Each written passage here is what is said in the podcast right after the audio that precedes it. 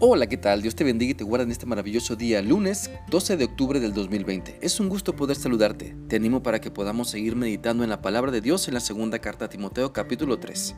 Y vamos a leer el día de hoy del versículo 1 al 3. Este pasaje dice así.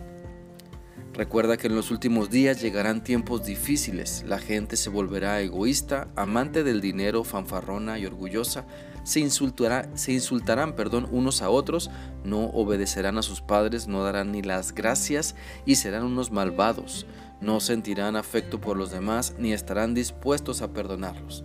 Hablarán con maldad, estarán fuera de control, serán crueles y odiarán el bien. Esta porción de la escritura nos habla de tiempos difíciles porque las personas se ponen difíciles, se dejan dominar por el pecado y como consecuencia se vuelven lo que se describe en esta porción de la escritura. Los tiempos difíciles muchas veces son porque las personas son las difíciles, con un carácter que no se deja dominar por Dios, con una personalidad que no se deja guiar por el Espíritu Santo, porque no han querido reconocer que tienen que arrepentirse, confesar sus pecados delante de Dios, pidiendo perdón por su iniquidad, para que entonces Cristo tome el control de su vida y las cosas sean diferentes. Sin embargo, muchas personas en nuestro tiempo se ponen difíciles, en primer lugar, porque son egoístas. Esto significa que la persona egoísta antepone el interés propio al ajeno, lo que suele acarrear, un daño a los demás. El egoísta dice yo primero, dice yo soy el más importante, cree que su ego es lo primero que debe ser satisfecho y por lo general nadie quiere convivir con una persona egoísta porque lastima y cansa a los demás. Así que si no piensas en los demás, eres egoísta. Si no sirves a los demás, eres egoísta. Si solo piensas en tu comodidad, eres egoísta. Pero entonces, deja que Cristo cambie tu carácter difícil, reconociendo ante Dios tu tendencia a solo pensar en ti. Arrepiéntete y acepta el perdón que Cristo te ofrece cuando le entregas por completo tu vida. Solo Él puede cambiar a la gente difícil en personas que demuestran sencillez.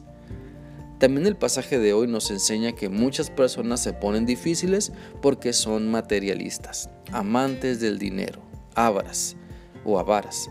Llevan tatuado en su mente y corazón el signo de pesos, de dólar o euros. Creen que el dinero lo es todo, pero al morir no se llevarán más que su pecado y condenación eterna. Podemos escribir ah, perdón, podemos describir a estas personas como aquellas que ansían poseer muchas riquezas por el solo placer de atesorarlas sin compartirlas con nadie. La persona que ama el dinero quiere nadar en él, quiere vestir con él, quiere que todo el mundo se fije que tiene dinero, pues le gusta enseñar lo que cree tener. Pero no tiene cosas de más valor como la humildad para compartir, la sencillez para ayudar, la grandeza de servir a los demás. Algunas personas creen que teniendo dinero lo tienen todo, pero viven en miseria, porque no saben amar verdaderamente, porque no saben disfrutar la vida como Dios lo enseña. No quieren saber ni quieren aprender que lo más importante en la vida es nuestra relación con Cristo y no la relación con los billetes. Es por eso que te animo para que le pidas a Dios que te ayude a recapacitar y cambiar Mira, cambia tu mirada del materialismo a Cristo. Cambia del amor al dinero por el amor a Dios y a su palabra. La vida eterna no se compra con dinero, pues el sacrificio de Cristo en la cruz ya, ya se pagó. Él ya pagó por tu rescate, solo necesitas reconocerle y seguirle en obediencia. Otro aspecto que el pasaje nos muestra es que muchas personas se ponen difíciles porque son fanfarronas es decir, que alardean de lo que son y de los defectos que piensan que no tienen, entre comillas, no tienen, y se creen especiales y valientes, pero en realidad su mucha labia solo deja ver la gran escasez de carácter que tienen. Hay un dicho popular y, y muy cierto que dice, dime de lo que presumes y te diré de lo que adoleces.